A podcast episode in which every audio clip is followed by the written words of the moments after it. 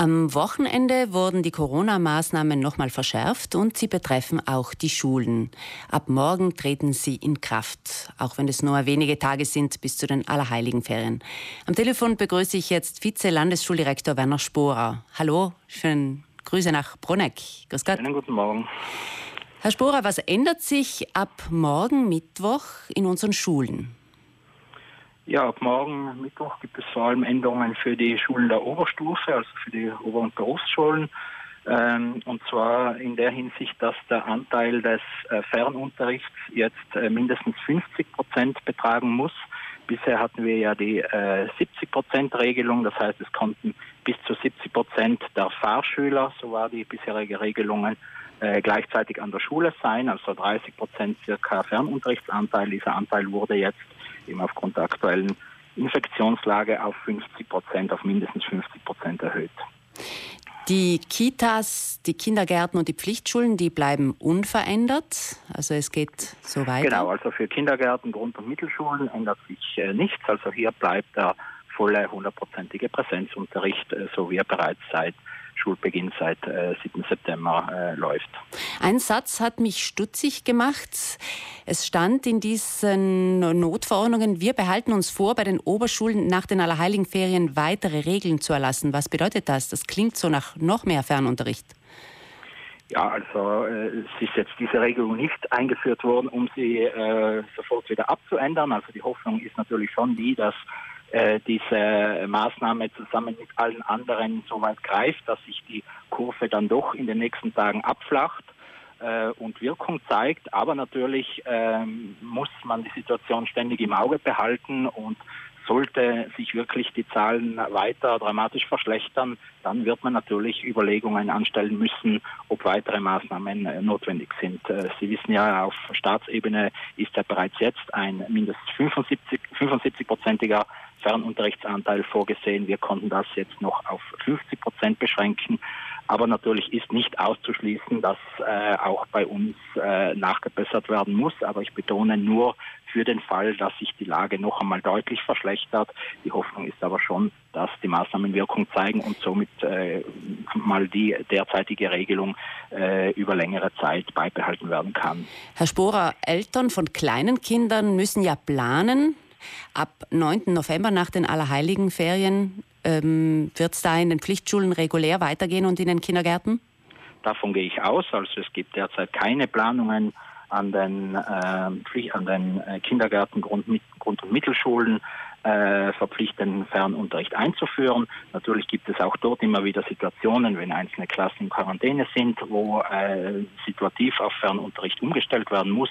Aber es ist nie, keine analoge Regelung, so wie es jetzt in den Oberschulen ist, dort geplant, übrigens auch nicht auf gesamtstaatlicher Ebene.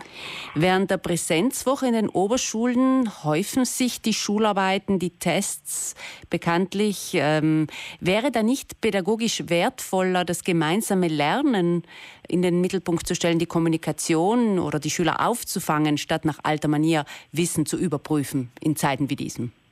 Ja, das ist sicher eine der großen Herausforderungen im heurigen Schuljahr. Äh, die Präsenzzeit ist ja an den Oberschulen jetzt eine sehr wertvolle Zeit äh, geworden, weil sie eben limitiert ist und weil sie jetzt noch einmal beschränkter wird.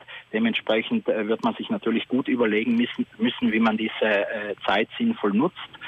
Natürlich wird auch ein Teil dieser Zeit den Leistungskontrollen vorbehalten werden müssen, aber natürlich sollte nicht ein Großteil der Präsenzzeit diesen Formaten gewidmet sein.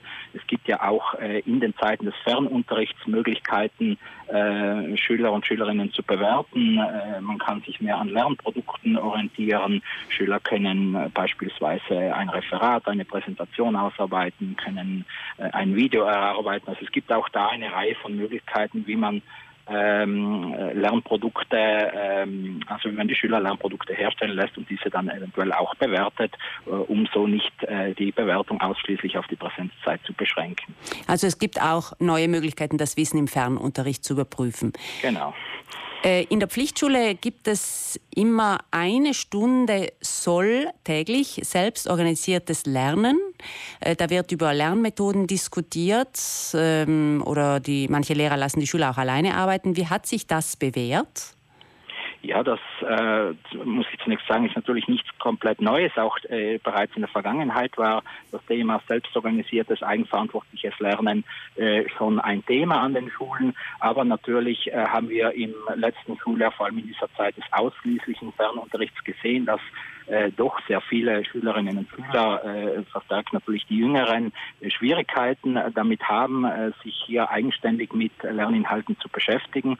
Und äh, ähm, aus dieser Erkenntnis heraus wollte man diesen Bereich dann einfach verstärkt in die Schule, in den Unterricht hineinbringen um somit auch besser gerüstet zu sein für eben eventuelle Phasen des, des eigenständigen Lernens im Fernunterricht, wie sie ja, wie gesagt, auch jetzt immer wieder vorkommen, wenn wir Einzelklassen beispielsweise in Quarantäne haben.